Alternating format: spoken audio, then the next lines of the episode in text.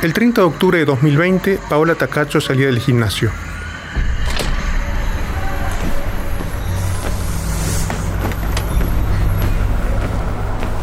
Mauricio Parada Parejas, quien hacía años amenazaba con matarla, la esperó afuera de su casa, sentado en la vereda. Cuando apareció Paola, la apuñaló en pleno centro de la capital tucumana. Un año después, esta es la reconstrucción de esa historia. La Gaceta Podcast presenta. ¿La escucharán ahora?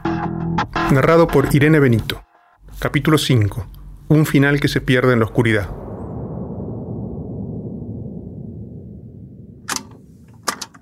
Esto sucedió en el episodio anterior. Señora legisladora Alperovich Sara, ¿es el acusado culpable o no culpable de falta de cumplimiento de los deberes a su cargo por vulnerar el derecho a la tutela judicial efectiva? Culpable. Culpable. Culpable. Culpable que había ¿Cuál es la responsabilidad que yo puedo tener mm. por la resolución mía? Creemos que, que este fallo tiene que comenzar a realizar un cambio real en el Poder Judicial. Claramente Paola detentaba una vulnerabilidad agravada por su doble condición de mujer y de víctima. Tal vulnerabilidad la hacía acreedora de una tutela diferenciada. Yo creo que es un llamado de atención de la Comisión de Juicio Político, del jury de enjuiciamiento, a todos los magistrados. Mi lucha no se termina acá con la destitución de PISA, comienza porque voy por todos, quiero respuesta de todos.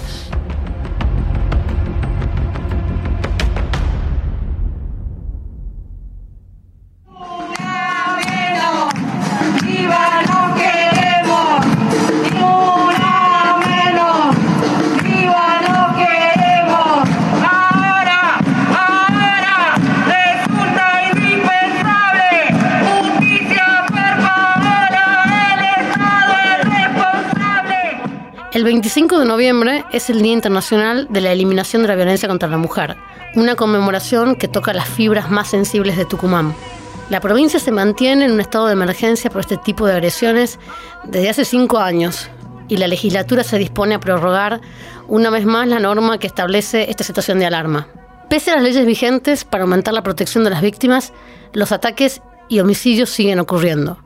Lo dijeron las legisladoras que impulsan la extensión de la norma. Con compañeras de la legislatura impulsamos la extensión de la ley que declara a la provincia en alerta por la violencia contra la mujer, porque el aumento de casos parece no tener fin.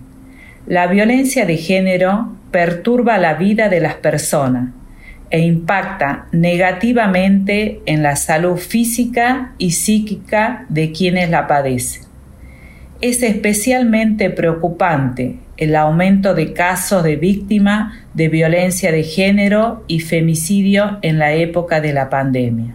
Dijeron las promotoras del proyecto Sandra Mendoza, Sara Alperovich, Marta Nájar y Paula Galván. Las medidas de restricción del contacto social implementadas por el coronavirus no impidieron que Mauricio Parada Parejas siguiera acosando y amenazando a Paola Tacacho. La víctima denunció varias veces a su victimario durante la cuarentena. En ese periodo especial, la justicia abrió dos causas penales donde consta que Parada Parejas acumulaba más de 10 procesos instados por la profesora de inglés. Todo terminaba, como se sabe, en el archivo. Pero el trámite conferido a la última denuncia penal de Paola Tacacho es un misterio. Las huellas conocidas se pierden tras un pase de la Fiscalía de Claudio Bonari a la de Ignacio López Bustos. No hubo explicaciones ni rendiciones de cuentas en el Ministerio Público Fiscal, aunque la Organización de las Naciones Unidas, el Estado Nacional y los familiares de la víctima solicitaron el esclarecimiento de las responsabilidades. Pasó más de un año desde el femicidio y la rendición de cuentas sigue sin ocurrir, como si la violencia institucional no hubiese sido suficiente o no hubiese terminado.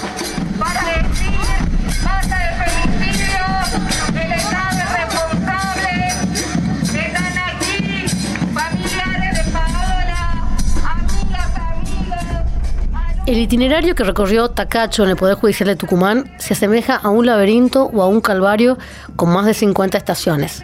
En la última le esperaba el femicidio. Casos como el de Paola Tacacho ponen de manifiesto la influencia de la impunidad y de la falta de transparencia estatal en la revictimización de quienes denuncian violencia de género.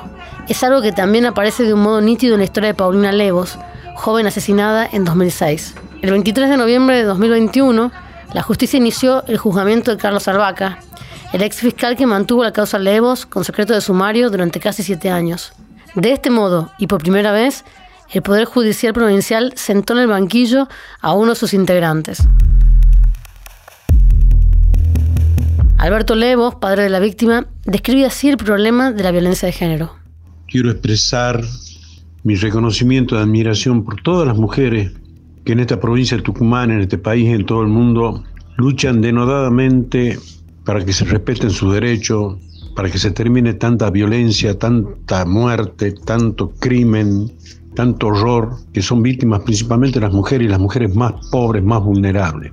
Reivindico la figura de la mujer, reivindico su rol en la sociedad y justamente en esta oportunidad en que estamos eh, en un juicio tan emblemático como es contra un ex fiscal de la penal de la provincia de Tucumán, Carlos Albaca, quiero referirme a lo que es la violencia institucional en contra de las mujeres. Y justamente en esta causa contra del encubridor Carlos Albaca se resume todo, todo ese machismo brutal encarnado en una figura institucional que se ensaña contra las mujeres jóvenes. Por eso les quiero agradecer a las mujeres que día a día están firmes en esta lucha para que se termine esta violencia. Justicia para Paola, justicia para Milagros, justicia para Paulina y para todas las mujeres víctimas de la impunidad y de la violencia institucional. Justicia. Paola Tacacho enseñaba inglés. En una de esas clases se encontró con el alumno que sería su femicida. Según Mariela Tacacho, su hija amaba el idioma de Shakespeare y solía recitar la elegía que el obispo anglicano Henry King dedicó a su esposa. Son versos que narran la tragedia de la muerte de una mujer. Espérame ahí, no voy a fallar en encontrarme con vos en aquel valle vacío. No penses mucho en mi retraso. Yo ya estoy en el camino. Dice la estrofa inicial de esta oración. Si de justicia se trata, este es el rezo justo para este 25 de noviembre de 2021, Día Internacional de la Eliminación de la Violencia contra la Mujer. Mariela Tacacho lee el poema de Henry King en memoria de su hija, Paola Tacacho, y de todas las víctimas de los delitos de género. Espérame ahí. No voy a fallar en encontrarme con vos en aquel valle vacío. No pensés mucho en mi retraso, yo ya estoy en camino, siguiéndote a toda la velocidad que el deseo puede darme y el dolor acrecentar. Cada minuto es un paso y cada hora avanzo más hacia vos. Es cierto, con vergüenza y dolor me rindo, porque vos te adelantaste en aventurarte a morir antes que yo. Pero escucha mi pulso como un suave tambor, anuncia mi acercamiento, te dice que ahí voy. Y no importa lo lento que sea mi marcha, prometo en el fin a tu lado estoy.